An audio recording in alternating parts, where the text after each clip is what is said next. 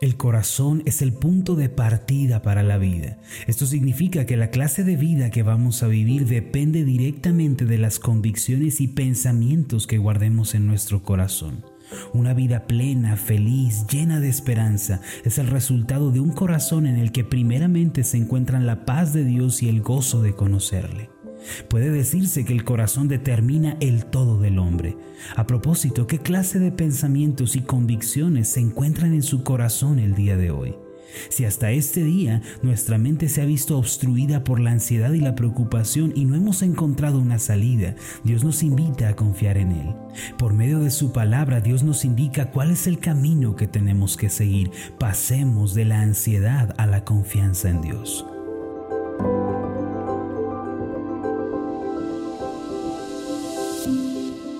Estás escuchando Meditaciones Ascender con el pastor Marlon Corona. Continúa escuchando con nosotros la serie de esta semana titulada Pensamientos que traen felicidad. El tema de hoy es de la ansiedad a la confianza. En Mateo capítulo 8 encontramos la historia de un centurión que necesitaba la sanidad para uno de sus siervos y al venir ante el Señor Jesús, este hombre expresó su fe al decirle al Señor en el versículo 8, solamente di la palabra y mi siervo sanará. Fue en ese momento cuando el Señor Jesús se maravilló y dijo unas palabras que permanecen latentes hasta nuestro día. El Señor le dijo a este hombre, ve y como creíste, te sea hecho. La Biblia nos dice que en aquel mismo instante el criado de este centurión fue milagrosamente sanado. Ahora, ¿qué significa esto? Que así como se cree y así como se piensa en el corazón, así también sucede en la vida. Significa que aquello que se piensa en el corazón inevitablemente es lo que se recibirá y es lo que se va a experimentar en la vida. Esta es una declaración que Dios nos hace también a nosotros el día de hoy, que así como creemos en nuestro corazón, así como pensamos en nuestro corazón, así también será hecho en nuestra vida. Recientemente estaba leyendo en una revista científica acerca de los avances, tanto científicos como médicos, en el área de la neurociencia, y se dice que cuando una persona sufre un daño cerebral, un golpe en la cabeza muy fuerte, se le generan nódulos que hace que parte de su cuerpo, la totalidad de él, se paralice por completo y llega a quedar minusválida esta persona. La neurociencia de nuestros días ha hecho grandes avances porque han logrado extirpar a través de medicamentos y cirugías esos nódulos, no solamente preservando la vida, sino también devolviéndole a las personas la movilidad en sus cuerpos.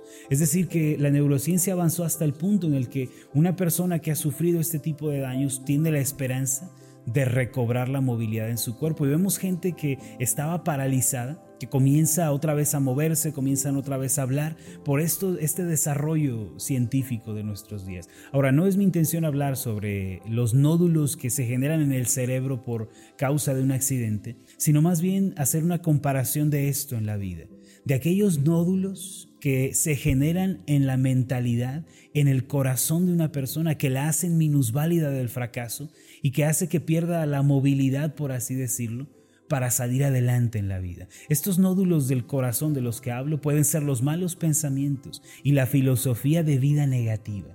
La mentalidad, mis amados, es el origen del estilo de vida que vamos a llevar.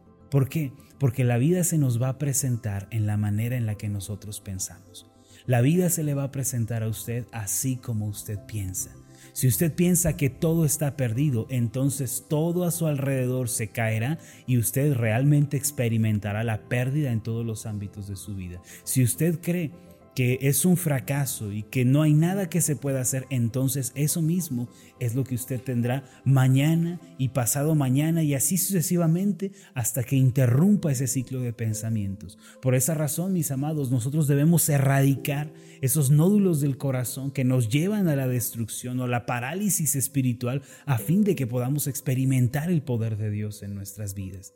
Y una vez que uno identifica esos nódulos, esos pensamientos, hay que sustituirlos por los pensamientos nuevos de Dios y una nueva perspectiva de fe.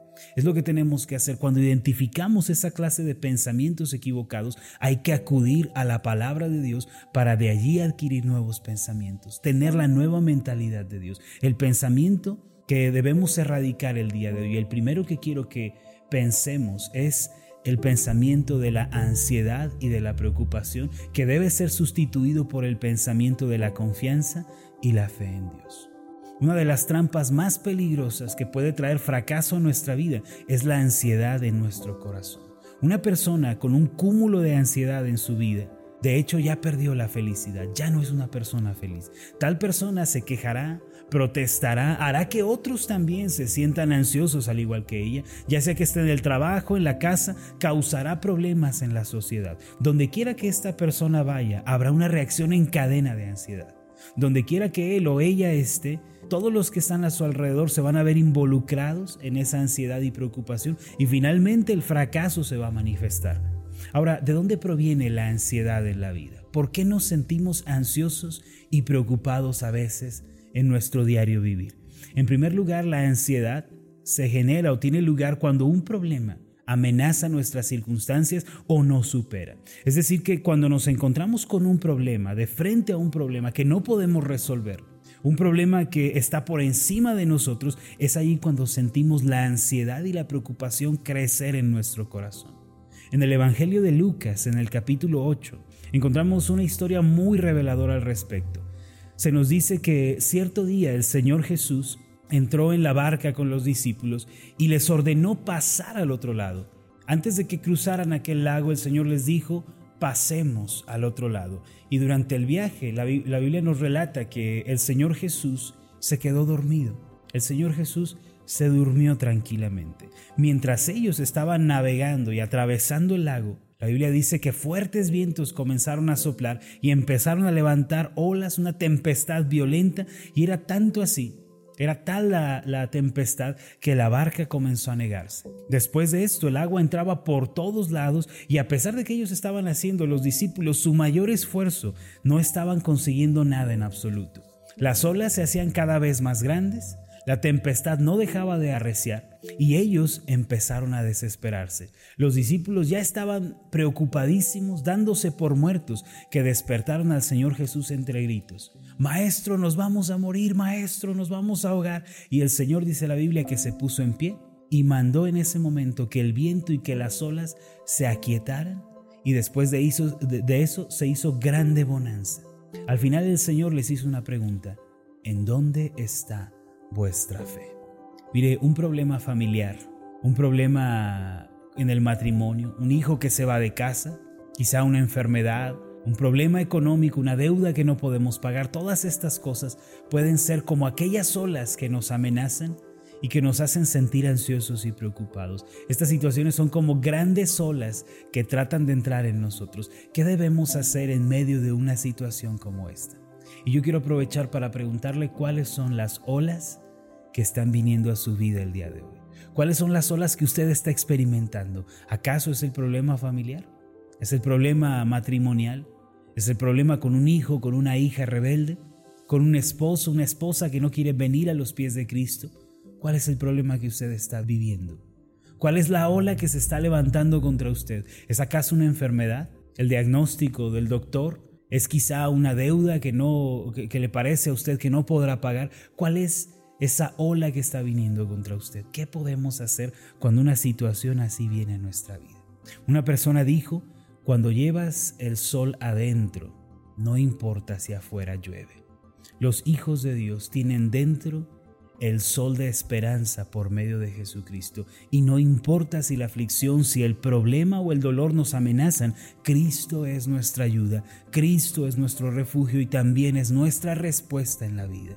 Amados, nosotros tenemos a Jesucristo quien está por encima de la tempestad. Tenemos a Jesucristo, quien tiene autoridad sobre el viento, sobre el mar y sobre toda circunstancia, y por esa razón no debemos llenarnos de ansiedad. ¿Puede haber tormentas en nuestra vida? Sí. ¿Puede haber dificultades? Sí. Es más, espere que vengan a su vida. Sin embargo, la ansiedad se origina cuando nosotros dejamos que la tormenta y la tempestad entren a nuestro corazón y dudamos de la palabra de Dios. Allí se genera la ansiedad para nosotros. Cuando miramos las circunstancias, el temor se va a apoderar de nuestro corazón.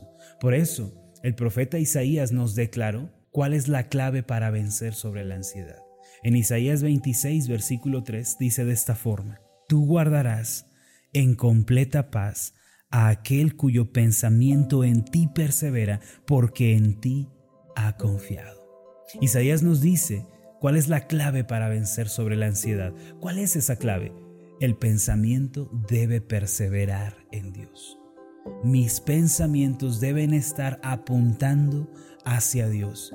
¿Qué debo pensar sobre el Señor? Debo pensar en su fidelidad, en su bondad, en su misericordia. Tengo que acordarme del amor de Dios y mi mente debe perseverar en esto de mañana y de noche. Vaya conmigo por favor al Salmo 92.